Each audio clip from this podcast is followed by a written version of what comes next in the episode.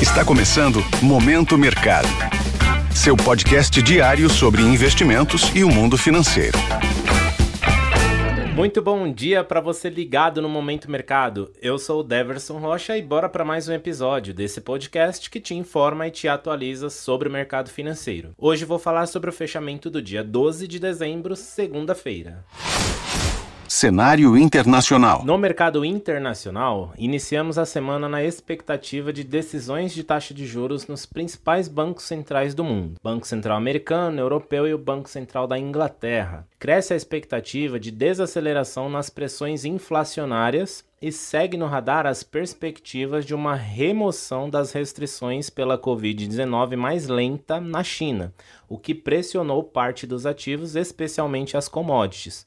O petróleo foi uma exceção, avançando com sinalizações de que o mercado deverá seguir o aperto no próximo ano. Em meio a este cenário, as bolsas de Nova York fecharam em alta, favorecendo posições compradas, ou seja, que apostam na alta dos índices. Na renda fixa, as taxas dos títulos públicos dos Estados Unidos fecharam em alta. A questão decisiva para os juros continua sendo a perspectiva do Banco Central americano apresentada na próxima quarta-feira, ou seja, onde o presidente Jeremy Powell espera encerrar o ciclo de alta. Nesse contexto, posições aplicadas, que são aquelas que ganham com a queda nas taxas de juros, foram desfavorecidas. No câmbio, o índice DXY, que mede a variação do dólar frente a uma cesta de seis moedas fortes, avançou 0,31%.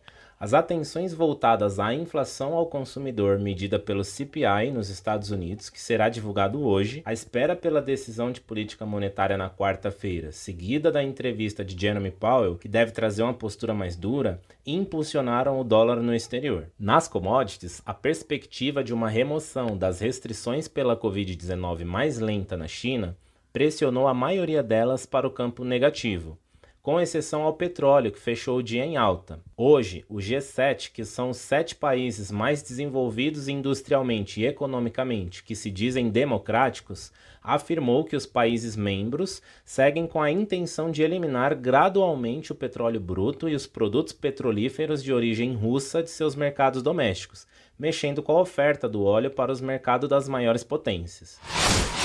Cenário nacional. Por aqui, no câmbio, o dólar se valorizou frente ao real, encerrando o dia em alta de 1,26% a R$ 5,31, marcado por forte aversão ao risco doméstico e fortalecimento da moeda americana no exterior. O mercado reagiu mal à possibilidade de o ex-ministro da Casa Civil, Aloísio Mercadante, assumir o BNDES ou a Petrobras no próximo governo. Mercadante representa, no consenso do mercado, os momentos mais heterodoxos da política econômica do governo Dilma Rousseff, quando houve intervenções em estatais, juros subsidiados, uma postura mais desenvolvimentista, o que pode ser um risco para o equilíbrio fiscal do país.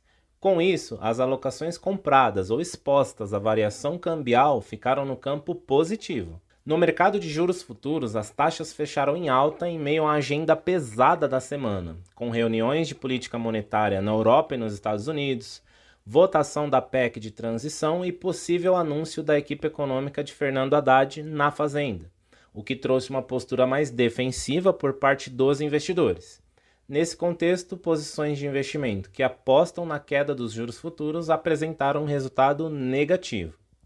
Na bolsa, o Ibovespa fechou em queda de 2,02% aos 105.343 pontos, mesmo com o exterior em alta. O efeito mercadante trouxe fortes aversão ao risco durante o dia. O relato de que a votação da PEC de transição pode não ocorrer nessa quarta-feira, o que sugere uma possível nova desidratação, contribuiu para aparar as perdas do Ibovespa próximo ao seu fechamento. Portanto, as posições compradas no principal índice da Bolsa Brasileira foram desfavorecidas.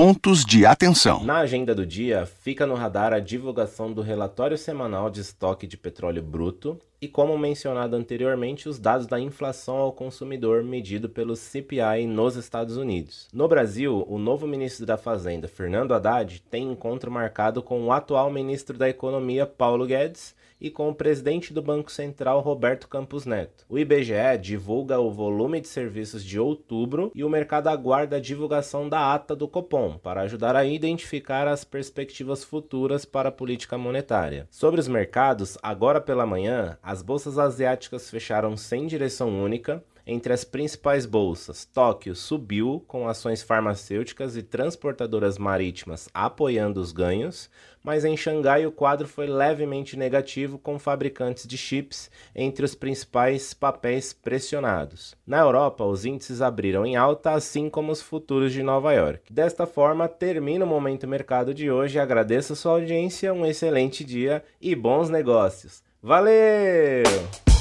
Esse foi o Momento Mercado com o Bradesco. Sua fonte diária de novidades sobre cenário e investimentos.